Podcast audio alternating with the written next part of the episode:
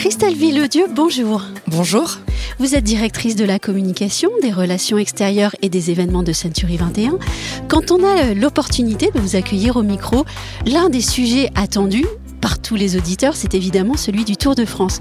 Century 21 est partenaire du Tour de France depuis 2017.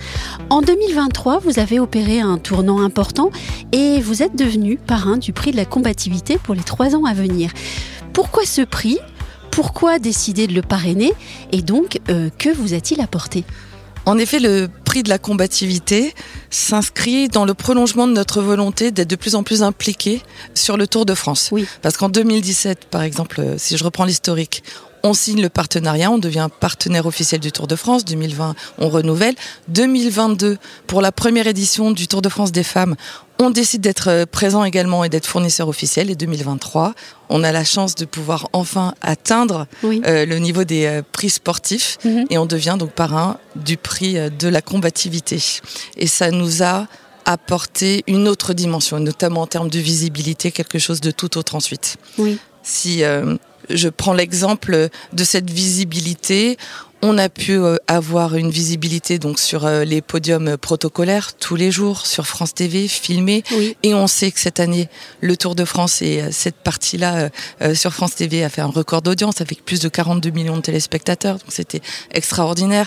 On a bénéficié de d'une multiplication des acteurs sur les réseaux sociaux qui ont parlé justement du prix Century 21 de la combativité, des réseaux sociaux de notre marque évidemment, de nos agences aussi, mais également de celles d'ASO et de toutes les équipes sportives dont les coureurs recevaient le prix de la combativité. Donc là encore, ça a été extraordinaire. Et on a vu les résultats. Si je dois finir par là, Oui. c'est que je les ai vus très vite à travers l'enquête IFOP que j'ai menée juste après. Euh, on a gagné 7 points en attribution au niveau de la marque partenaire du Tour de France. Mhm. Et euh, dès la première année de ce prix de la combativité, le grand public euh, nous attribue ce prix à hauteur de 56%, ce qui est déjà énorme, je trouve, en tout cas pour une première année. Mais justement, on va parler de d'IFOP à nouveau. Euh, la marque Century 21, vous venez de le rappeler, jouit d'une notoriété très importante et qui grandit auprès des Français. Tous les ans, l'IFOP mène une enquête de notoriété et d'image pour le compte de Century 21. Quels ont été les résultats de cette enquête en 2023 En 2023, comme depuis 2008, Oui. Century 21 est toujours le leader, toujours numéro un en termes de notoriété globale, avec 86% de notoriété. Ce qui est très important. Ce qui est très bien. Oui. Ce qui est intéressant, c'est quand on regarde en dessous de la ligne de flottaison, c'est que alors qu'on reste stable, Oui. nos concurrents principaux, vraiment euh, nos vrais challengers, diminuent fortement, en moyenne de 3 points, entre 3 et 5 points. Donc c'est beaucoup. Donc euh, conserver ces 86%, alors que c'est le travail de, à, à la fois de la marque au niveau national, le, le fruit également du travail qui est fait par les agences au niveau local. Ça peut être frustrant de se dire qu'on n'arrive pas à aller plus haut, mais quand on regarde les autres, en revanche, c'est assez rassurant. Et en tout cas, on va essayer maintenant de faire encore mieux. Qu'est-ce qui explique ce- cet écart qui se creuse? Hum, Je pense justement tout le travail qui est fait au quotidien euh, durant toute l'année, à la fois par la marque au niveau national sur tous les médias, mais ce système de communication à 360 qui est relayé aussi par toutes les, euh, les agences dans leur vitrine. Et chez nous, la vitrine, c'est le moyen de communication prioritaire Mhm. pour faire connaître notre marque. Donc on a une puissance qui vient également de la puissance numéraire de notre réseau aussi.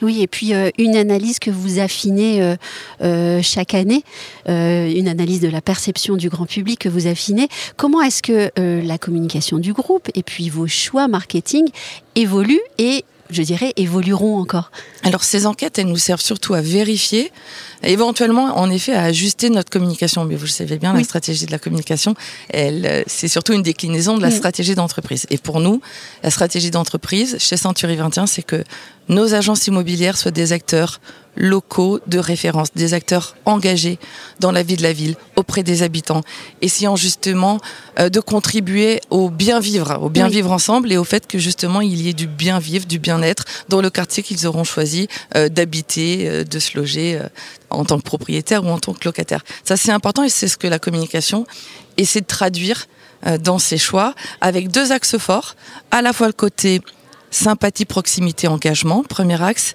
et le second, le professionnalisme, bien sûr, qui est le socle de toute notre communication. Et vous le voyez à travers euh, des choix que nous, on- nous avons fait euh, l'année dernière notamment, Pour ce côté proximité, nous sommes devenus par exemple partenaires exclusifs de la fête des voisins. Oui pour justement ce qu'on connaît très bien cet événement et qu'on voit à quel point justement ça développe du lien social, de la proximité. On est devenu également partenaire officiel de la Fédération française de rugby, donc du 15 de France, donc également des équipes euh, de rugby à 7 qui seront à l'été 2024, on l'espère en tout cas, euh, euh, en lice pour des médailles, on l'espère. Et puis c'est également le choix pour développer ce socle de, professionnalisme, de faire des points beaucoup plus réguliers sur la conjoncture, notamment sur le marché, à un moment où on sait que nos clients se posent beaucoup de questions parce que le marché est en train vraiment de pivoter, de se retourner, et où on a le sentiment qu'en faisant ces points bien plus régulièrement qu'auparavant, on est là pour leur apporter, alors non pas un éclairage, mais déjà des, euh, des points de référence qui peuvent peut-être les réassurer. Pour terminer, peut-être euh, quelques termes structurants pour cette communication? C'est proximité, engagement et passion, parce que c'est ainsi en tout cas qu'on envisage notre, notre travail, notre métier. Merci beaucoup Christelle Villedieu. Merci.